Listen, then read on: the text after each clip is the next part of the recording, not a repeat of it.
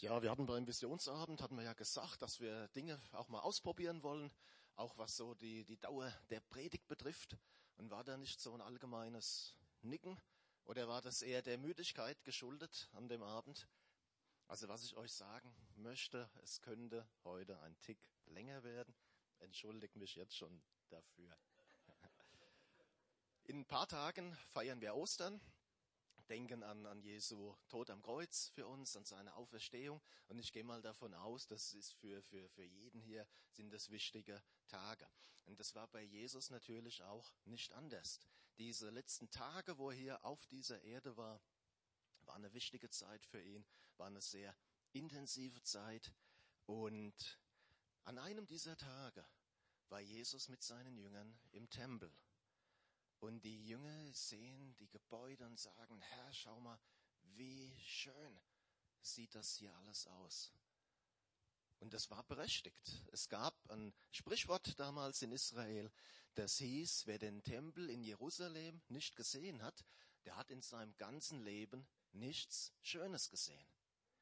Und den, den Tempel, den können wir heute natürlich nicht mehr sehen, aber was wir sehen können, das ist die äh, Umfassungsmauer, also die Mauer, die den, den Tempelberg umgibt, die das Tempelbergplateau abstützt. Und ich habe mal ein Bild mitgebracht. Und da, wo der äh, blaue Pfeil ist, das sind Menschen. Und da sieht man mal ganz gut so das Größenverhältnis. Und wenn schon die, die Mauer drumherum so gewaltig war, wie groß und herrlich muss dann erst dieser Tempel gewesen sein. Und Jesus, er sagt zu seinen Jüngern, und ich denke, das hat die wahrscheinlich umgehauen, er sagt, ja, schaut euch das nur alles gut an, hier wird kein Stein auf dem anderen bleiben. Alles wird zerstört werden. Und später auf dem Ölberg kommen die Jünger zu Jesus, sagen, wann, wann wird es passieren? Und übrigens, wenn wir gerade schon dabei sind, was sind denn so die Zeichen deiner Wiederkunft und das Ende dieser Welt, so wie wir sie kennen? Und Jesus gibt eine Antwort, die ist so unter dem äh, Begriff Endzeitrede bekannt geworden. Die steht in den synoptischen Evangelien, also Matthäus, Markus, Lukas, wo es um die Wiederkunft Jesu geht. Und darum soll es auch heute hier in dieser Predigt gehen, um die Wiederkunft Jesu. Und wir wollen das in einer guten, nüchternen Art und Weise machen, also jetzt ohne große Spekulationen, ja, äh, so das Jahr und am besten noch den Monat noch berechnen. Nein. Wir wollen es aber auch nicht so ganz abstrakt theologisch machen. Ja, Jesus kommt irgendwann mal wieder. Mehr weiß man halt auch nicht. Sondern wir wollen wirklich schauen, was sagt die Bibel über seine Wiederkunft, was sagt die Bibel über die Zeit vor dieser Wiederkunft und was sehen wir in unserer Welt. Und mit dem Punkt wollen wir einfach mal starten mit einem Thema, das denke ich jeden, wirklich jeden von uns betrifft, nämlich das Wetter.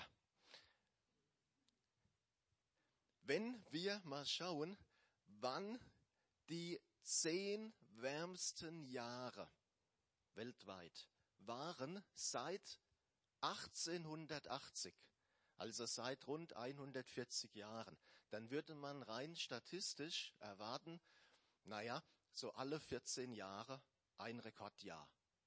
Ja, hat noch überhaupt nichts mit der Bibel zu tun, es ist Mathematik, statistisch. Rein statistisch würde man erwarten, dass seit 2004, 2005 bis heute so ein Rekordjahr aufgetreten wäre. Die Wahrheit ist, wir haben nicht ein Rekordjahr, wir haben neun. Wir haben von den zehn wärmsten Jahren waren neun innerhalb der letzten eineinhalb Jahrzehnten. 2016 das wärmste Jahr, 2015 das zweitwärmste und so weiter. 2018 äh, immerhin auf dem vierten Platz. Also je nach, je nach Quelle, wie, wie es mit Statistiken immer so ist, je nach Quelle gibt es da auch leichte Abweichungen, aber im Großen und Ganzen ist man sich da einig. Also wir haben eine ganz ungewöhnliche Zusammenballung von Rekordjahren in Bezug auf die Temperatur. Es gibt eine Statistik von der Münchner Rück, also Münchner Rückversicherung, die ähm, haben wir geschaut, so die, die natürlichen Schadensereignisse. Das ist also vom Gewitter bis zum Vulkanausbruch. Und äh, die relevanten Ereignisse, relevant heißt, da wo es Todesfälle gab, da wo es äh, Sachschäden, signifikante Sachschäden gab, diese Ereignisse sind seit 1980 bis heute, also auch ohne wissenschaftliche Ausbildung, kann man das erkennen, signifikant gestiegen. Man sieht ja immer auch mal so eine, eine Schwankung mal drin, aber im Großen und Ganzen steigen diese Zahlen. Zwar insbesondere meteorologische Ereignisse, Stürme, hydrologische Ereignisse, das sind Überflutungen, Bergrutsche. Diese Sachen nehmen zu, statistisch erwiesen. Jetzt denkt einer vielleicht, ja, die armen Leute in Afrika, die haben es wirklich nicht einfach. Und dazu mal ein Bericht aus dem Südkurier. Südkurier nicht aus Südafrika, sondern aus Baden-Württemberg. Das extreme Wetterjahr 2018 ist aus Sicht von Experten ein Vorgeschmack auf die Zukunft. 2018 war ein Musterexemplar dafür, was uns in den nächsten Jahrzehnten vom Klima her droht sagte der Sprecher des deutschen Wetterdienstes in Offenbach. Schnelle Übergänge vom Winter direkt in den Sommer, extreme Wetterphänomene wie Tornados oder Hochwasser und monatelange Hitze und Dürre. Er redet hier von, von Deutschland, 2018 in Deutschland. Für die Land- und Forstwirtschaft war 2018 verheerend. Dürreschäden, Ernteeinbußen und Waldbrände gehörten zur Negativbilanz dieses außergewöhnlichen Wetterjahres. Gehen wir mal weiter. Ich habe noch ein Bild mitgebracht. Kennt, nächste Folie bitte. Kennt jemand diesen jungen Mann?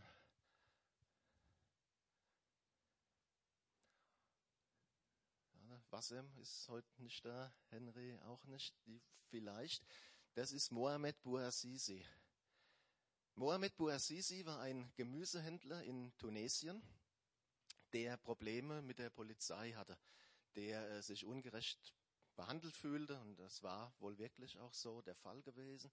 Und das Ganze hat ihn so mitgenommen, geärgert, beschäftigt, dass er sich ein paar Tage vor Weihnachten 2010 mit Benzin übergossen und öffentlich verbrannt hat. Das hat zunächst in seiner Heimatstadt eine Welle der, der Empörung und Proteste ausgelöst. Das ging dann ganz schnell durch ganz Tunesien hindurch. Der dortige Machthaber musste abtreten. Und das wäre schon sehr erstaunlich gewesen, aber es blieb nicht dabei, sondern es hat sich wie ein Lauffeuer durch die ganze arabische Welt ausgebreitet und hat den sogenannten arabischen Frühling eingeläutet. Das war letztlich dieser, dieser Mann, diese Tat, diese Selbstverbrennung von ihm. Arabischer Frühling, Frühling ist eigentlich ja positiv besetzt und man hatte am Anfang sehr große Hoffnungen in diese äh, Ereignisse gesetzt. Man dachte, da gibt's äh, Demokratie, da gibt's Wohlstand, da gibt's Freiheit in den arabischen Staaten. Man kann heute sagen, dass sich das weitestgehend nicht erfüllt hat.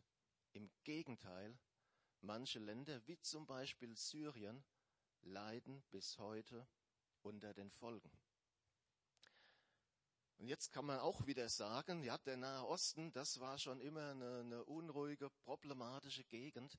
Aber auch hier in Europa haben wir in den letzten Jahren signifikante Veränderungen. Und ich will jetzt gar nicht vom Brexit reden, was da gerade so läuft.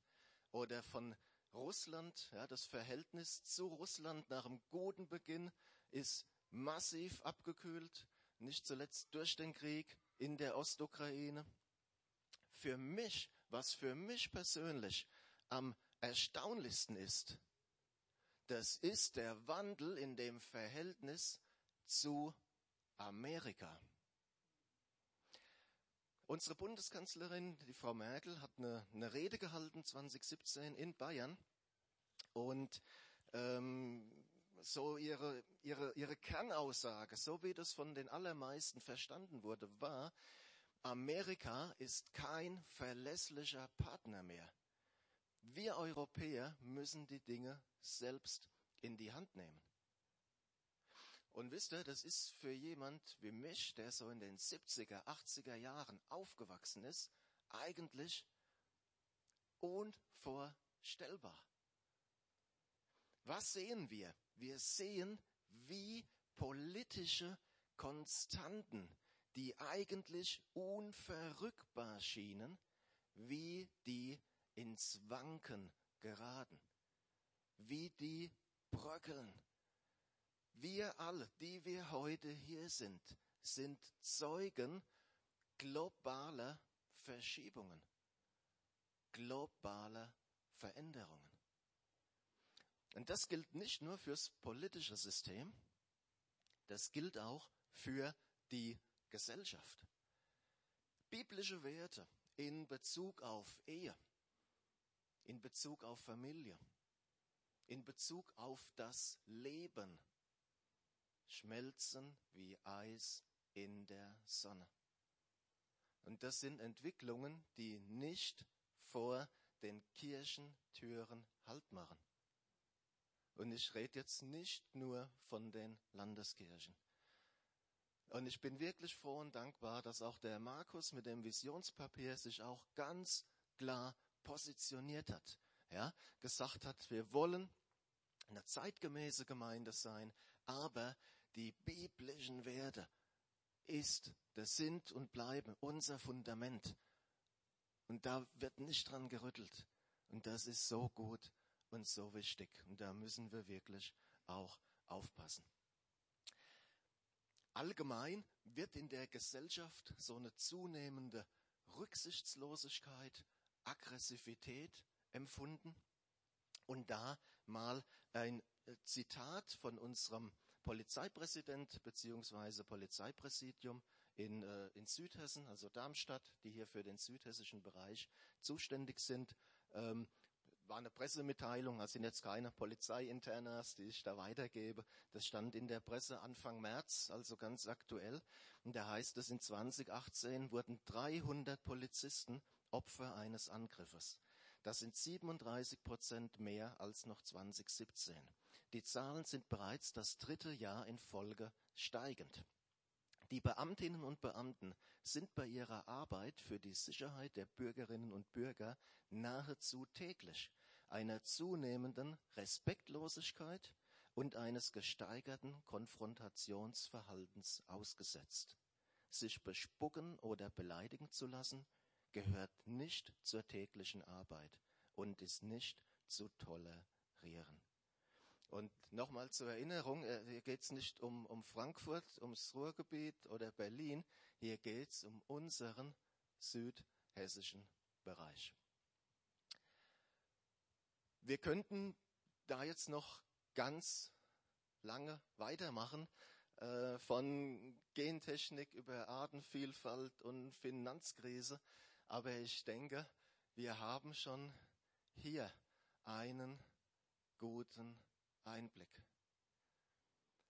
Extreme in der Natur, massive Veränderungen in der politischen Landschaft und einen erdrutschartigen Wandel in unserer Gesellschaft. Und das alles geballt innerhalb weniger Jahre, innerhalb von, von eins, zwei Jahrzehnten. Und bei vielen ist so ein Gefühl da, irgendwas läuft hier anders. Irgendwas ist anders als früher. Was ist los mit unserer Welt. Und die Frage taucht auf, sagt da die Bibel irgendwas dazu? Können wir das, was wir erleben, können wir das in Übereinstimmung bringen mit biblischen Aussagen? Und die Frage ist genau die richtige. Und das wollen wir jetzt mal betrachten. Was sagt die Bibel über die Zeit vor Jesu Wiederkunft? Geht jetzt im Rahmen der Predigt, auch wenn man in der Predigt ein bisschen überzieht, geht es natürlich nur kurz, schlaglichtartig, müssen uns auf die wichtigsten Punkte beschränken. Was sagt die Bibel? Wie charakterisiert die Bibel die Zeit, bevor Jesus wiederkommt? Es wird eine unruhige, eine gottlose Zeit sein. Jesus sagt in seiner Endzeitrede, wenn ihr aber von Kriegen und Empörungen hören werdet, so erschreckt nicht, denn dies muss vorher geschehen, aber das Ende ist nicht sogleich da. Dann sprach Jesus zu ihnen, es wird sich Nation gegen Nation erheben und Königreich gegen Königreich. Die Zeit vor der Wiederkunft Jesu wird also geprägt sein durch kriegerische Auseinandersetzungen. Und äh, für Krieg, da steht im Griechischen das Wort Polemos. Polemik kommt daher. Und das ist so halt der typische Krieg. Ne? Die eine Partei kämpft gegen die andere Partei. Hier steht aber noch ein zweites Wort. Und das kommt von der Wurzel Stasis. Und das beschreibt nicht den Krieg zweier Parteien, das beschreibt sozusagen den Krieg innerhalb einer Gesellschaft. Im Sinne von Revolution, im Sinne von Aufruhr, hier mit äh, Empörungen übersetzt. Also es beschreibt die Probleme innerhalb der Gesellschaft. Und Paulus schreibt an Timotheus auch über die gesellschaftlichen Zustände, bevor Jesus wiederkommt. Er sagt, sei dir jedoch darüber im Klaren, dass die Zeit vor dem Ende eine schlimme Zeit sein wird. Die Menschen werden selbstsüchtig sein, geldgierig, großtuerisch und arrogant. Sie werden ihre Mitmenschen beleidigen, ihren Eltern nicht gehorchen, undankbar sein und weder Ehrfurcht noch Mitgefühl kennen. Sie werden unversöhnlich sein, verleumderisch, unbeherrscht, gewalttätig, voll Hass auf alles Gute und zu jedem Verrat bereit. Sie werden vor nichts zurückschrecken, um ihre Ziele zu erreichen und werden von Hochmut verblendet sein. Ihr ganzes Interesse gilt dem Vergnügen, während Gott ihnen gleichgültig ist. Wisst ihr, es gibt Leute, die sagen, wenn man es nur richtig anstellt, wird's mit der Menschheit, wird's mit der Gesellschaft immer besser, besser, besser, besser werden, bis wir irgendwann hier auf der Erde das Paradies haben. Die Bibel sagt, vergiss es. Das Ende wird geprägt sein durch eine dämonisierte Generation, die alle Werte in ihr Gegenteil verkehrt haben wird. Und versteht mich bitte nicht falsch. Äh, ich sage nicht, dass wir uns nicht engagieren sollen für die Gesellschaft, wie äh, sauberes Bensheim oder im, im Roten Kreuz oder sonst was. Darum geht's überhaupt nicht. Äh, das ist gut und, und wichtig, aber es geht darum, dass wir einen realistischen Blick haben, was die Bibel sagt über die kommende Zeit und dass wir nicht auf menschliche Ideen oder Gedanken reinfallen. Das ist einfach wichtig. Es ist interessant, dass Israel eines der, der Hauptthemen der Endzeit sein wird. Die Zeit vor Jesu Wiederkunft wird eine Zeit der Bedrängnis sein für Israel. Und dazu mal nur eine einzige Stelle, mal aus dem Prophet Sacharja. Prophetische Botschaft, Wort des Herrn über Israel. So kommt es. Ich mache Jerusalem für alle Völker ringsum zu einer Taumelschale. Auch Juda wird mit betroffen sein, wenn sie Jerusalem belagern. Alle Völker der Erde werden sich gegen Jerusalem zusammentun. Die gute Nachricht ist, dass Gott sein Volk Israel aus dieser Bedrängnis befreien wird. Wisst ihr, wenn wir für Israel beten, wir tun das nicht ah, wegen einer Folklore oder keine Ahnung aus irgendeiner Spinnerei. Gott hat seine Pläne mit seinem Volk Israel. Und das ist so wichtig, dass wir darüber Bescheid wissen. Und kleine, kleine Werbepause. Wir haben am 18. Mai den nächsten Israelabend und das ist einfach eine tolle Möglichkeit, Israel zu segnen im Gebet, äh, israelischen Tanz zu sehen, der von einigen vorbereitet wird, aber auch über Israel zu lernen. Aktuelle Nachrichten, aber auch so die, die biblischen, historischen Zusammenhänge. Und wenn du sagst, so jeden Monat zum Israel gebetet, ist mir einfach zu viel, das schaffe ich nicht. Vollkommen okay. Wirklich die Ermutigung, Versuch, bei diesen Israel-Nachmittagen dabei zu sein. Das ist eins, maximal zweimal im Jahr. Und das ist äh, wirklich da eine gute Gelegenheit. Ja, wie charakterisiert die Bibel die Zeit vor Jesu Wiederkunft noch? Es wird eine Zeit der Verführung und der Verfolgung sein. Jesus sagt ebenfalls in seiner Endzeitrede, lasst euch von niemandem etwas weismachen. Viele werden in meinem Namen auftreten und behaupten, ich bin der Christus. Und sie werden ein paar wenige irreführen. Viele steht hier. Sie werden viele irreführen. Und wisst ihr, da gibt's auch wieder Leute, die sagen, die Gemeinde Jesu hat mit all dem nichts zu tun, weil Jesus sie vorher rausholt. Die Bibel sagt aber, ihr werdet verhaftet, verfolgt und umgebracht werden. Auf der ganzen Welt wird man euch hassen, weil ihr euch zu meinem Namen bekennt. Die Gemeinde Jesu wird von ihm gerettet werden. Er wird kommen und uns retten. Aber diese Zeit der Bedrängnis, wird uns nicht erspart bleiben. Ist die Bibel vollkommen klar. Vollkommen klar. Und lasst euch von niemandem etwas anderes einreden.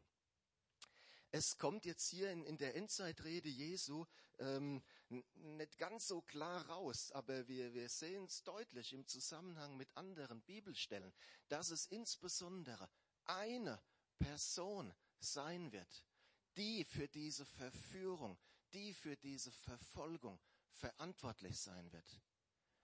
Johannes hat von ihm geschrieben in seinen Briefen. Er nennt ihn den Antichristus, den, den gegen Christus, den anstelle Christus. In der Offenbarung ist von ihm geschrieben, in einer, in einer bildhaften, symbolischen Weise als, als Tier, als Bestie, wird er dargestellt. Daniel hat von ihm geschrieben und auch Paulus an die Thessalonischer. Und da mal zwei, drei Verse. Er sagt dann, und da geht es im Zusammenhang nach eben auch wieder, um die Zeit vor Jesu Wiederkunft. Also bevor Jesus wirklich zurückkehrt, wird dieser Typ aufkreuzen. Da heißt es, dann wird jemand auftreten, der alle Auflehnung gegen Gott in sich vereinigt. Doch er ist dem Untergang geweiht. Wieder gute Botschaft. Er ist der Feind Gottes und wähnt sich größer als jeder Gott und alles, was als heilig verehrt wird. Ja, er wird sich in den Tempel Gottes setzen und sich selbst als Gott anbeten lassen. Die Bibel macht deutlich, dass es ihm tatsächlich gelingen wird, einen Großteil der Menschen zu verführen. Wie wichtig, dass wir über diese Dinge Bescheid wissen.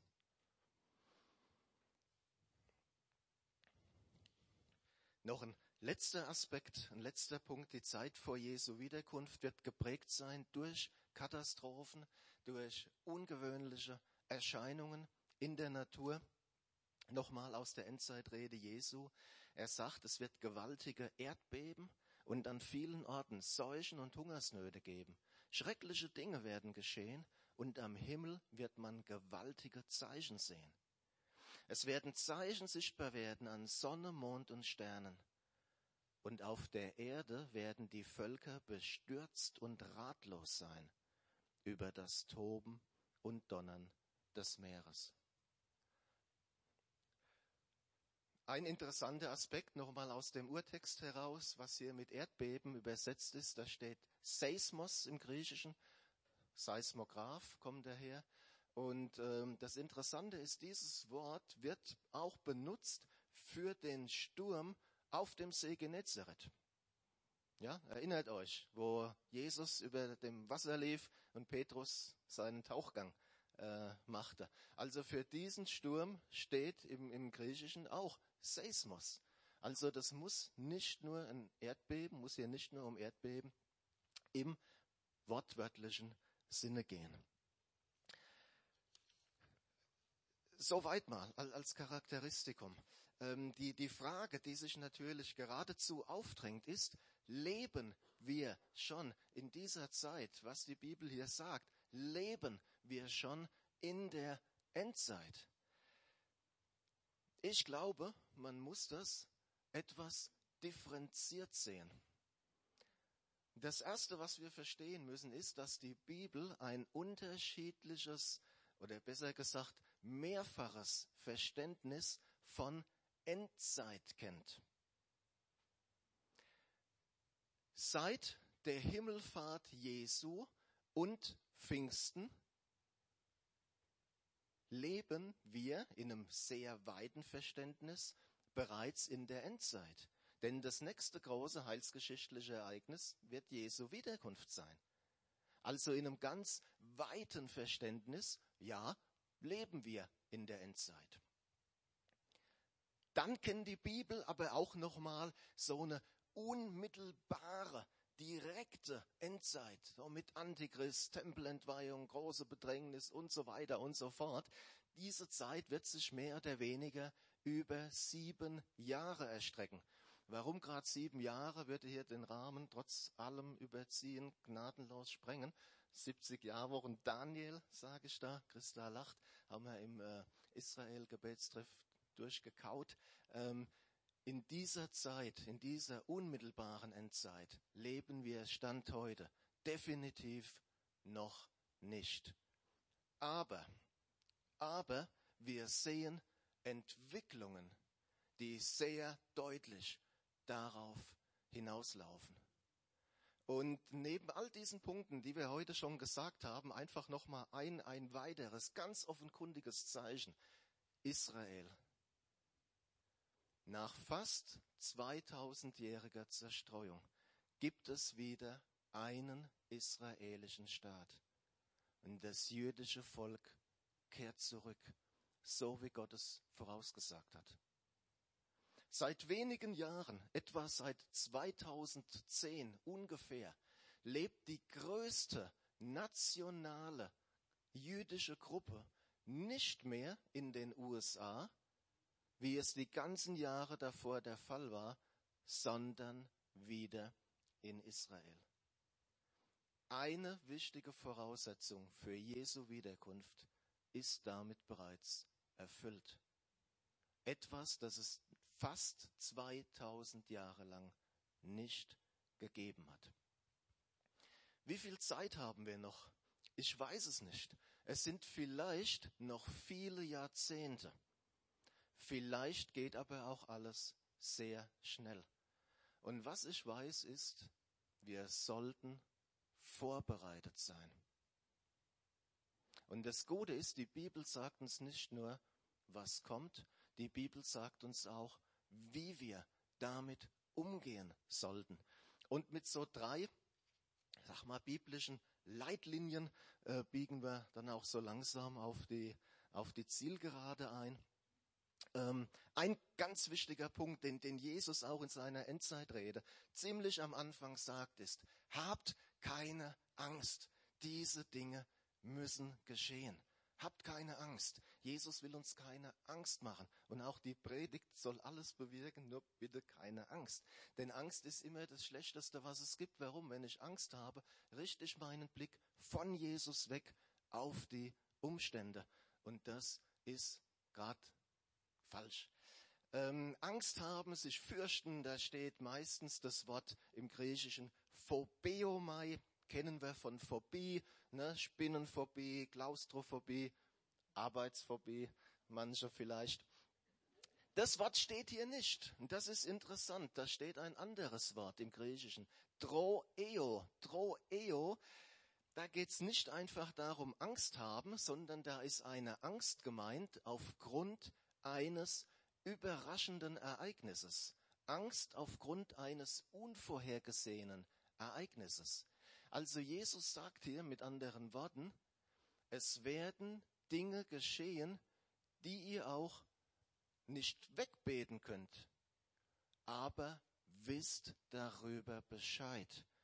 Und dann seid ihr nicht erschrocken, so wird es oft auch übersetzt in anderen äh, Bibelausgaben. Dann seid ihr nicht erschrocken, wenn es eintritt, sondern ihr wisst, der Gott, der das vorhersagen konnte, ist auch dann noch in Kontrolle, wenn es eintritt. Ein zweiter Punkt, der überrascht vielleicht, da heißt es, wenn all das anfängt, dann richtet euch auf und hebt den Blick, denn eure Erlösung ist ganz nah.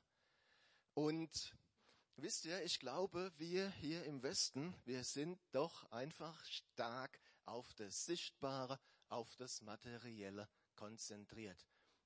Ist einfach so, wenn man ganz ehrlich ist, ist so. Und das ist einfach auch so dieses Lebensumfeld, wo wir leben. Ja, du kannst Jesus mit ganzem Herzen nachfolgen und kannst trotzdem vier Millionen Euro auf deinem Konto haben.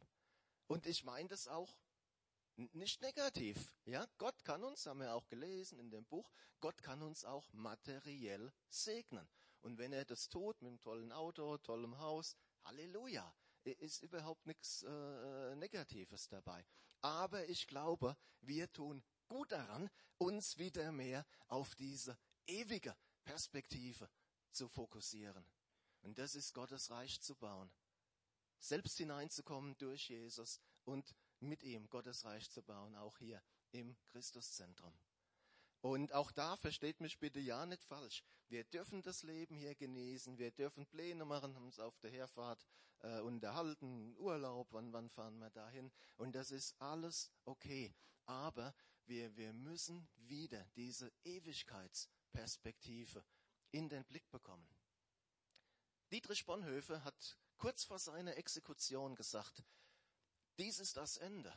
Für mich der Anfang des Lebens. Und diese Perspektive brauchen wir. Haben vorhin gesungen, der, der den Tod besiegt. Und diese, diese Ewigkeitsperspektive, die brauchen wir einfach. noch ein letzter Punkt. So sollt auch ihr, wenn ihr dies alles seht, erkennen, dass es nahe an der Tür ist. Jesus sagt paar Verse später, dass wir nicht den Zeitpunkt berechnen können, auch nicht sollen, hat man immer wieder probiert, hat nie was bewirkt außer Heiterkeit, weil es einfach nicht funktioniert. Aber Jesus sagt, es gibt Zeichen, bei deren Nähe ihr erkennen könnt, dass meine Wiederkunft nahe ist. Und das setzt natürlich voraus, dass wir uns mit diesen Sachen auch beschäftigen. Ja, und da wirklich, wirklich Ermutigung an euch, bleibt an diesem Thema dran, beschäftigt euch damit in einer guten Weise. Ja, man kann jetzt auch nicht jeden Sonntag darüber predigen, aber er bleibt an dem Thema dran, studiert die Bibel. Ähm, es gibt Hilfen zum, zur Auslegung, zum Verständnis. Ich habe ein Buch geschrieben vor zwei, drei Jahren. Wenn da einer Interesse hat, komm nächstes Mal gerne auf mich zu. Ich habe es heute bewusst nicht dabei, damit keiner auf die Idee kommt, der hält hier Predigten, verkauft nachher dann an der Tür äh, seine Bücher. Darum geht's überhaupt nicht. Aber er bleibt wirklich an diesem Thema dran. Und Seid informiert. Wisst ihr, wir Christen denken manchmal, ach, die Welt und die Nachrichten, alles nur so schlimm und am besten. Nein, wir müssen informiert sein. Aus guten Quellen, klar, nicht mit irgendeinem Müll. Aber wir müssen wissen, was in der Welt los ist. Das ist einfach wichtig. Keiner von uns wird es aus eigener Kraft schaffen, wird keiner aus eigener Kraft durchkommen. Das ist für mich vollkommen klar. Das geht nur mit Jesus. Mehr eng bei Jesus sind. Und dieses eng bei Jesus sein, das ist eine Lebenshaltung, das ist ein Lebensstil, der auch trainiert werden muss. Ja, wenn heute zu mir einer sagt, lauf um 14 Uhr einen Marathon, habe ich keine Chance. Bin ich gar nicht trainiert. Es hilft mir auch nichts, wenn er sagt, dann laufen eine Woche später. Versteht ihr? Es braucht ein langes, kontinuierliches Training. Und wir sollten diesen Lebensstil eng mit Jesus verinnerlicht haben, bevor, bevor wir in diese unmittelbare Endzeit reingehen, denn ich glaube, sonst wird's ganz schön knapp und eng. Und wenn wir mit Jesus zusammen sind, dann gilt seine Zusage, kein Haar von eurem Haupt wird verloren gehen. Mit manchen hat Gott da vielleicht mehr Arbeit, mit anderen vielleicht weniger. Aber seine Zusage, die gilt. Und ich lade euch einfach ein, wir sind, wir sind gleich fertig, aber steh doch bitte noch mal kurz, kurz auf und Martin. Und wir wollen einfach noch mal ganz kurz in eine, in eine Zeit des Gebets gehen. Jeder an, an seinem Platz, laut, leise, wie, wie du es auf dem Herzen hast. Kümmere dich nicht um deinen Nebenmann, der hat genug eigene Probleme. Ähm, vielleicht sagst du, äh, schön, dass da steht, habt keine Angst. Mir macht das Thema eine Riesenangst. Und wenn du so fühlst, das ist, das ist okay, aber dann bring's Jesus dass er dir hilft, dass er dein Vertrauen stärkt, dass er dich auch durch schwierige Zeiten durchbringen wird. Vielleicht sagst du auch, ich bin momentan alles andere als eng mit Jesus unterwegs und dann ist heute die Gelegenheit, wieder ganz neu in diese enge Gemeinschaft mit Jesus reinzukommen. Und vielleicht sind Leute hier, die sagen, wenn Jesus morgen zurückkäme, hätte ich ein Riesenproblem. Ich, ich kenne diesen Jesus noch gar nicht.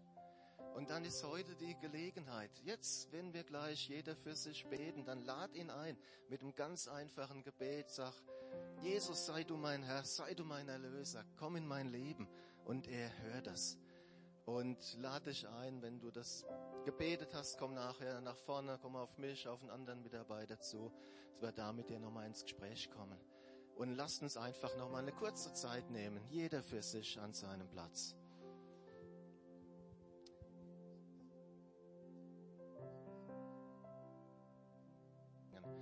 Jesus, und du weißt, wo jeder hier steht, Herr, in Bezug auf diesen Thema. Und Herr, ich bitte dich, dass wir heute einfach ganz neu unser Leben mit dir festmachen, Herr, dass wir ganz neu in deine Gemeinschaft kommen, Herr, dass wir diesen Weg mit dir wieder ganz neu und eng gehen.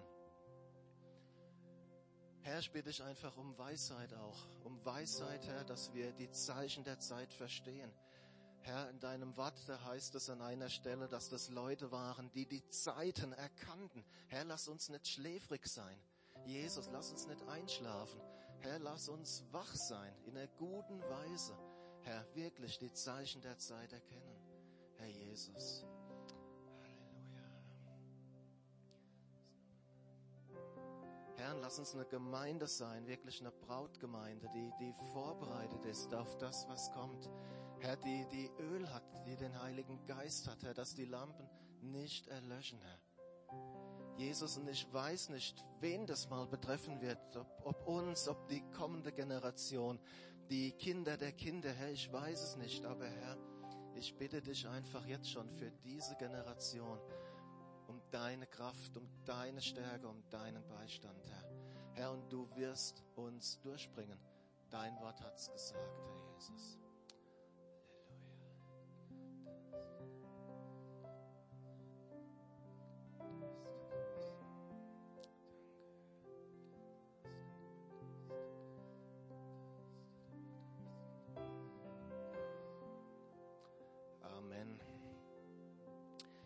Will schließen mit, mit einer Stelle aus der Bibel, äh, wo es auch um die Wiederkunft Jesu geht. Jesus spricht da von sich als der Menschensohn, ein messianischer Titel. Und ich bitte euch einfach wirklich nochmal für 30 Sekunden, dann sind wir fertig, euch wirklich nochmal zu konzentrieren. Und wenn du aus dieser ganzen Predigt, aus dieser ganzen langen Predigt eine einzige Sache mit nach Hause nimmst, dann bitte diese. Die Zeit wird kommen, wo ihr alles dafür geben würdet, auch nur einen einzigen Tag die Herrlichkeit des Menschensohnes mitzuerleben. Aber dieser Wunsch wird sich nicht erfüllen.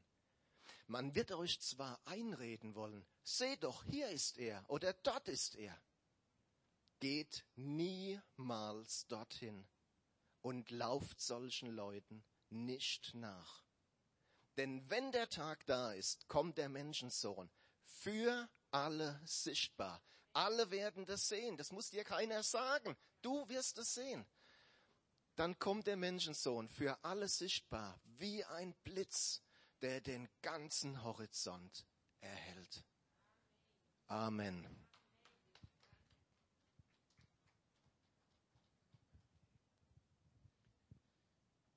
Ja, vielen Dank, Markus, dass du uns mit reingenommen hast. Ja, in das, was auch eines Tages kommen wird, dass du uns einfach hier mit geholfen hast, auch ein bisschen das einzuordnen, was aktuell rund um uns abläuft. Ja, wir sind am Ende des Gottesdienstes angekommen und ich möchte euch noch für die kommende Woche segnen. Vater, ich danke dir, dass du hier bist und dass du auch mit jedem Einzelnen von uns hier rausgehen möchtest. Jesus, du bist da, du begleitest uns und so spreche ich einfach deinen Segen über jedem einzelnen Leben aus. Ja, Jesus, hilf du uns auch mit deinem Heiligen Geist einfach mehr und mehr zu erkennen, was rund um, rund um uns herum abläuft und dass wir in dem Ganzen immer weiter, immer näher zu dir hinkommen, anstatt allem Möglichen hinterherzulaufen. Jesus, es soll wirklich um dich gehen, um dein Reich. Und so segne ich jeden Einzelnen für die kommende Woche. Amen. Ja, euch allen eine richtig super Woche. Nutzt noch hinten die Möglichkeit, bei Kaffee ähm, zusammen zu sein, Gespräche zu suchen. Und ähm, ich erinnere nochmal dran, hier gibt es die Möglichkeit, Gespräch, Gebet in Anspruch zu nehmen.